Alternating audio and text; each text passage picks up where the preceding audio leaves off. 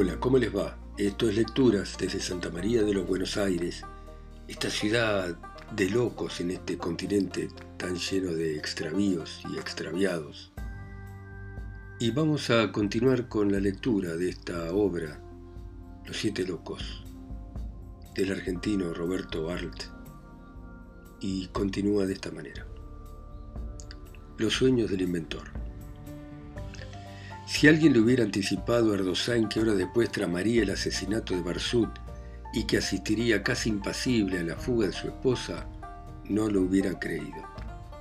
Vagabundió toda la tarde. Tenía necesidad de estar solo, de olvidarse de las voces humanas y de sentirse tan desligado de lo que lo rodeaba como un forastero en una ciudad en cuya estación perdió el tren.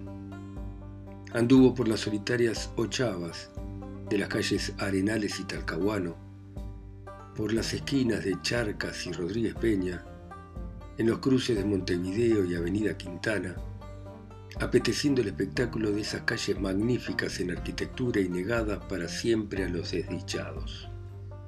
Sus pies en las veredas blancas hacían crujir las hojas de los plátanos y fijaba la mirada en los ovalados cristales de las grandes ventanas azogados por la blancura de las cortinas interiores.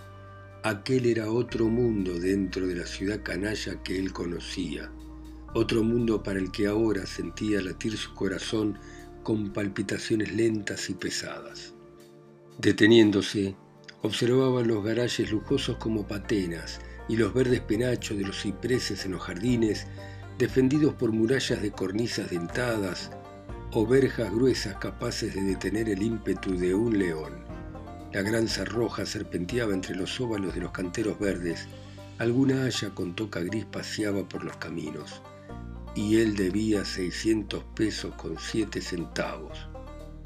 Miraba largamente los pasamanos que en los balcones negros fulguraban redondeces de barras de oro, las ventanas pintadas de color gris perla o leche teñida con unas gotas de café, los cristales cuyo espesor debía tornar aguanosas las imágenes de los transeúntes, las cortinas de gasas tan livianas que sus nombres debían ser bonitos como la geografía de los países distantes.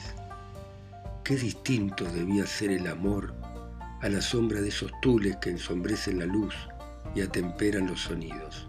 Sin embargo, él debía 600 pesos con 7 centavos. Y la voz del farmacéutico repetía ahora en sus orejas, tenés razón, el mundo está lleno de turros, de infelices.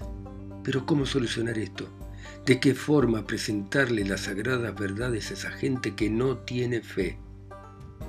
La pena, como uno de esos arbustos cuyo desarrollo se acelera con la electricidad, crecía en las honduras de su pecho retrepándole hasta la garganta. Detenido, pensaba que cada pesar era un búho que saltaba de una rama a otra de su desdicha. Él debía 600 pesos con 7 centavos, y aunque quería olvidarse de ello poniendo sus esperanzas en Barsuto o en el astrólogo, su pensamiento se bifurcaba hacia una calle oscura. Hileras de luces parecían apoyarse en las cornisas. Abajo llenaba el cajón de la calle una neblina de polvo. Pero él caminaba hacia el país de la alegría, olvidado de la Limited Azucarer Company. ¿Qué había hecho de su vida? ¿Era esa o no hora de preguntárselo? ¿Y cómo podía caminar si su cuerpo pesaba 70 kilos? ¿O era un fantasma, un fantasma que recordaba sucesos de la tierra? cuántas cosas se movían en su corazón, y el otro que se había casado con una prostituta, y Barsud con su preocupación del pez muerto y la primogénita de la espiritista, y Elsa que no entregándosele lo arrojaba a la calle, ¿estaba loco o no? Hacíase esta pregunta porque por momentos le extrañaba una esperanza que había surgido en él. Se imaginaba que desde la mirilla de la persiana de alguno de esos palacios lo estaba examinando, con gemelos de teatro, cierto millonario melancólico y taciturno. Uso estrictamente los términos de Erdosain. Y lo curioso es que, cuando él pensaba que el millonario melancólico y taciturno podía observarlo, componía un semblante compungido y meditativo y no les miraba el trasero a las criadas que pasaban fingiendo estar inmovilizado por la atención que prestaba a un gran trabajo interior. porque se decía que si el millonario melancólico y taciturno veía que él les miraba el trasero a las criadas, deduciría de ello que no estaba tan preocupado como para merecer compasión. Tan es así que Erdosain esperaba que el millonario melancólico y taciturno lo mandara llamar de un momento a otro al observar su semblante de músculos endurecidos por el sufrimiento de tantos años. Tanto creció esta obsesión aquella tarde que de pronto creyó que un granuja de chaleco a rayas rojas y amarillas que estaba en la puerta del hotel examinándole descaradamente era el espía del millonario melancólico y taciturno. Y el criado lo llamaba. Él lo seguía. Cruzaba un jardín erizado de cactus, entraba a un salón y permanecía solo durante unos minutos. Todo el edificio estaba a oscuras. Una lámpara brillaba en un rincón del salón. Sobre la ménsula del piano, piezas de música esparcían la fragancia de los papeles tocados siempre por manos femeninas. En el alféizar de una ventana cubierta de linones violeta estaba abandonada la cabeza de mármol de una mujer.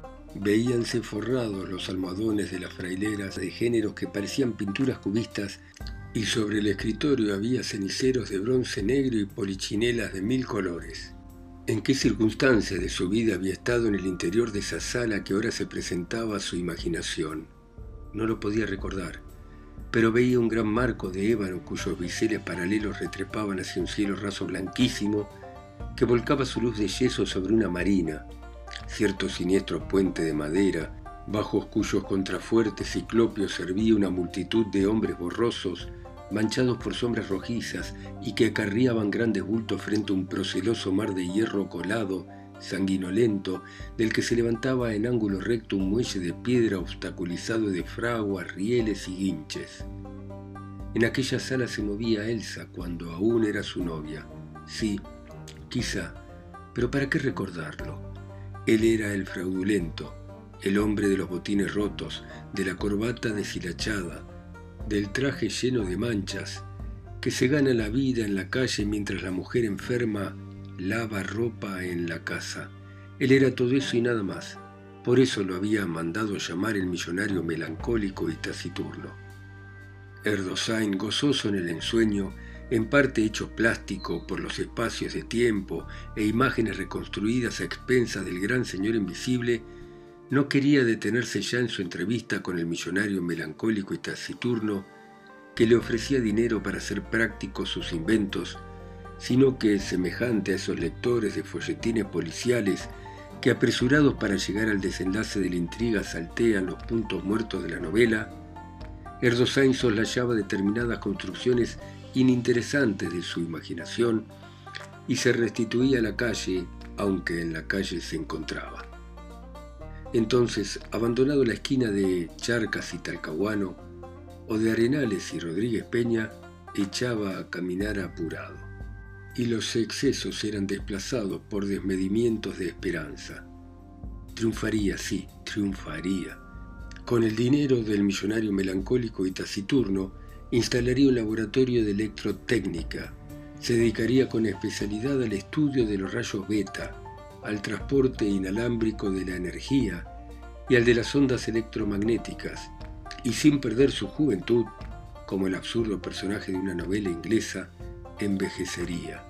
Tan solo su rostro empalidecería hasta adquirir la blancura del mármol, y sus pupilas chispeantes como las de un mago seducirían a todas las doncellas de la tierra. Caía la tarde y de pronto recordó que el único que podía salvarle de su horrible situación era el astrólogo. Esta ocurrencia removió todos sus pensamientos. Quizá el otro tenía dinero, hasta sospechaba que pudiera ser un delegado bolchevique para hacer propaganda comunista en el país, ya que aquel tenía un proyecto de sociedad revolucionaria singularísimo. Sin vacilar, llamó un automóvil y le indicó al chofer que lo llevara hasta la estación Constitución. Allí sacó boleto para Temperley. El astrólogo. El edificio que ocupaba el astrólogo estaba situado en el centro de una quinta boscosa. La casa era chata y sus tejados rojizos se divisaban a mucha distancia sobre la espesura de los árboles silvestres. Por los claros que dejaban los abultamientos, entre el auténtico oleaje de pastos y enredaderas, Gruesos insectos de culo negro moscardoneaban todo el día entre la perenne lluvia de hierbajos y tallos. No lejos de la casa, la rueda del molino giraba su cojera de tres paletas sobre un prisma de hierro oxidado y más allá sobre la caballeriza se distinguían los cristales azules y rojos de una mampara destruida por el orín. Tras el molino y la casa, más allá de las bardas, negreaba la sierra verde botella de un monte de eucaliptus, apenachando de borbotones y cresterías en relieve el cielo de un azul marítimo. Chupando una flor de madre selva, Erdosain cruzó la quinta hacia la casa. Le parecía estar en el campo, lejos de la ciudad, y la vista del edificio lo alegró. Aunque chato, este tenía dos pisos, una ruinosa balconada en el segundo y un descascarado juego de columnas griegas en el recibimiento, hasta donde trepaba una destruida gradinata guarnecida de palmeras. Los rojizos tejados caían oblicuamente, protegiendo con el alero los tragaluces y ventanitas de las buhardillas, y entre la pimpante hojarasca de los castaños, por encima de la copa de los granados manchados de asteriscos escarlatas, se veía un gallo de zinc moviendo su cola torcida a todos los vientos. En derredor, intrincadamente surgía el jardín con amaño de bosquecillo, y ahora en la quietud del atardecer, bajo el sol que aplomaba en el espacio una atmósfera de cristal nacarado, los rosales vertían su perfume potentísimo, tan penetrante, que todo el espacio parecía poblarse de una atmósfera roja y fresca como un caudal de agua.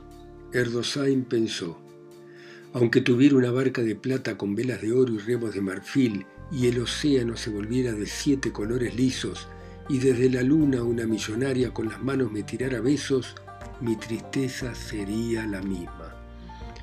Mas esto no hay que decirlo, sin embargo, mejor viviría aquí que allí. Aquí podría tener un laboratorio. Una canilla mal cerrada goteaba en un tonel. Al pie del poste de una glorieta dormitaba un perro y cuando se detuvo para llamar frente a la escalinata apareció por la puerta la gigantesca figura del astrólogo, cubierto con un guardapolvo amarillo y la galera echada sobre la frente, sombreándole el anchuroso rostro romboidal. Algunos mechones de pelo ensortijado se escapaban sobre sus sienes y su nariz, con el tabique fracturado en la parte media, estaba extraordinariamente desviada hacia la izquierda. Bajo sus cejas abultadas se movían vivamente unos redondos ojos negros y esa cara de mejillas duras, surcada de estrías rugosas, daba la impresión de estar esculpida en plomo. Tanto debía de pesar esa cabeza. Ah, es usted, Pase, le voy a presentar al rufián melancólico. Atravesando el vestíbulo oscuro y hediondo a humedad, entraron en un escritorio de muros rameados por un descolorido papel verdoso. La habitación era francamente siniestra, con su altísimo cielo raso surcado de telarañas y la estrecha ventana protegida por el nudoso enrejado. En el enchapado de un armario antiguo arrinconado la claridad azulada se rompía en lívidas penumbras. Sentado en un sillón forrado de raído terciopelo verde, estaba un hombre vestido de gris, renegrida onda de cabello le solayaba la frente y calzaba botines de caña clara. Onduló el amarillo guardapolvo del astrólogo al acercarse al desconocido. Erdosain le presento a Arturo Hafner. En otra oportunidad el fraudulento hubiérale dicho algo al hombre que el astrólogo llamaba en su intimidad el rufián melancólico, quien, después de estrechar la mano de Erdosain, se cruzó de piernas en el sillón, apoyando la azulada mejilla en tres dedos de uñas centelleantes. Y Erdosain remiró aquel rostro casi redondo, con la actitud de paz y en la que sólo denunciaba al hombre de acción la chispa burlona, movediza, en el fondo de los ojos y ese movimiento de levantar una ceja más que otra al escuchar al que hablaba. Erdosain distinguió a un costado, entre el saco y la camisa de seda que usaba el rufián, el cabo negro de un revólver. Indudablemente, en la vida, los rostros significan poca cosa. Luego el rufián volvió nuevamente la cabeza hacia un mapa de los Estados Unidos de la América del Norte al cual se dirigió el astrólogo recogiendo un puntero, y ya detenido, con el brazo amarillo cortando el azul mar del Caribe, exclamó, el Ku Klux Klan tenía solo en Chicago 150.000 adherentes, en Missouri 100.000 adherentes. Se dice que en Arkansas hay más de 200 cavernas. En Little Rock, el imperio invisible, afirma que todos los pastores protestantes están adheridos a la hermandad. En Texas domina absolutamente las ciudades de Dallas, Fort, Houston, Beaumont. En Binghamton, residencia de Smith, que era gran dragón de la orden, se contaban 75.000 adeptos. Y en Oklahoma, estos hicieron decretar por las cámaras un bill suspendiéndolo a Walton, el gobernador, por perseguirlos, de tal modo que prácticamente el Estado se encontraba hasta hace poco tiempo bajo el control del clan. El guardapolvo amarillo del astrólogo parecía la vestimenta de un sacerdote de Buda. Continuó el astrólogo. ¿Sabe usted que quemaron vivos a muchos hombres? Sí, asintió el rufián. Leí los telegramas. Erdosain examinaba ahora al rufián melancólico. Así lo llamaba el astrólogo, porque el macro hacía muchos años había querido suicidarse. Fue hacía tiempo un asunto oscuro. Del día a la noche, Hafner, que hacía tiempo explotaba a prostitutas, se deserrajó un tiro en el pecho junto al corazón. La contracción del órgano en el preciso instante de pasar el proyectil lo salvó de la muerte. Luego, como es natural, continuó haciendo su vida, quizá con un poco más de prestigio por ese gesto extraño que ninguno de sus camaradas de rapiña se explicaba. Continuó el astrólogo. El Ku Klux Klan reunió millones. Se desperezó el rufián y contestó sí, y al dragón, ese sí que es un dragón, se lo procesa por estafador. El astrólogo se desentendió de la réplica. ¿Qué es lo que se opone aquí en la Argentina para que exista también una sociedad secreta que alcance tanto poderío como aquella allá? Yo le hablo a usted con franqueza. No sé si nuestra sociedad será bolchevique o fascista. A veces me inclino a creer que lo mejor que se puede hacer es preparar una ensalada rusa que ni Dios la entienda. Creo que no se me puede pedir más sinceridad en este momento. Vea que por ahora lo que yo pretendo hacer es un bloque donde se consoliden todas las posibles esperanzas humanas. Mi plan es dirigirnos con preferencia a los jóvenes bolcheviques, estudiantes y proletarios inteligentes. Además, Acogeremos a los que tienen un plan para reformar el universo, a los empleados que aspiran a ser millonarios, a los inventores fallados, no se dé por aludido Erdosain, a los cesantes de cualquier cosa, a los que acaban de sufrir un proceso y quedan en la calle sin saber para qué lado mirar. Erdosain recordó la misión que lo llevó a la casa del astrólogo y dijo, tendría que hablar con usted. Un momentito, estoy enseguida con usted, y siguió. El poder de esta sociedad no derivará de lo que los socios quieran dar, sino de lo que producirán los prostíbulos anexos a cada célula. Cuando yo hablo de una sociedad secreta, no me refiero al tipo clásico de sociedad, sino a una supermoderna, donde cada miembro y adepto tenga intereses y recoja ganancias, porque sólo así es posible vincularlos más y más a los fines que sólo conocerán unos pocos. Este es el aspecto comercial. Los prostíbulos producirán ingresos para mantener las crecientes ramificaciones de la sociedad. En la cordillera estableceremos una colonia revolucionaria.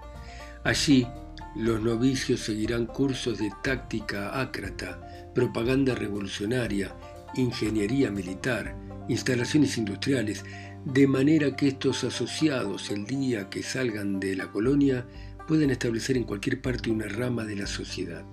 ¿Me entiende? La sociedad secreta tendrá su academia, la Academia para Revolucionarios. El reloj suspendido del muro dio cinco campanadas. Erdosain comprendió que no podía perder más tiempo y exclamó, perdón que lo interrumpa, he venido para un asunto grave. ¿Tiene usted 600 pesos? Y el astrólogo dejó su puntero y se cruzó de brazos. ¿Qué es lo que le pasa a usted? Si mañana no repongo 600 pesos en azucarera me pondrán preso. Los dos hombres miraron curiosamente a Erdosain. Debía sufrir mucho para haber lanzado así su pedido. Erdosain continuó. Es preciso que usted me ayude. He defraudado en unos cuantos meses 600 pesos. Me denunciaron en un anónimo. Si no repongo el dinero mañana me pondrán preso. ¿Y cómo es que usted robó ese dinero? Así, despacio. El astrólogo se acariciaba la barba preocupado. ¿Cómo ha ocurrido eso? Erdosain tuvo que explicarse nuevamente. Los comerciantes, al recibir la mercadería, firmaban un vale en el que reconocían deber el importe de lo adquirido. Erdosain, en compañía de otros dos cobradores, recibía cada fin de mes los vales que tenía que hacer efectivos durante los 30 días entrantes. Los recibos que estos decían no haber cobrado quedaban en su poder hasta que los comerciantes se resolvían a cancelar su deuda. Y Erdosain continuó. Fíjense que la negligencia del cajero era tal que nunca controló los vales que nosotros decíamos no haber cobrado, de manera que a una cuenta hecha efectiva y malversada le dábamos entrada en la planilla de cobranza con el dinero que provenía de una cuenta que cobrábamos después. ¿Se dan cuenta? Erdosain era el vértice de aquel triángulo que formaban los tres hombres sentados. El rufián melancólico y el astrólogo se miraban de vez en cuando. Hafner sacudía la ceniza de su cigarrillo y luego con una ceja más levantada que la otra continuaba examinando de pies a cabeza a Erdosain. Al fin terminó por hacerle esta extraña pregunta. ¿Y encontraba alguna satisfacción en robar? No, ninguna. Y entonces, ¿cómo anda con los botines rotos? Es que ganaba muy poco. Pero, ¿y lo que robaba? Nunca se me ocurrió comprarme botines con esa plata. Y era cierto, el placer que experimentó en un principio de disponer impunemente de lo que no le pertenecía se evaporó pronto. Erdogan descubrió un día en él la inquietud que hace ver los cielos soleados como ennegrecidos de un hollín que solo es visible para el alma que está triste. Bueno, muy bien, dejamos a Erdosain acá, con el astrólogo y el rufián melancólico que ha ido a pedirle la plata que robó la empresa azucarera para devolverla. Así que continuaremos mañana ustedes escuchando a Roberto Alt en sus países, ciudades, continentes o islas a través de mi voz acá sola, lejos, en Santa María de los Buenos Aires. Chao, hasta mañana.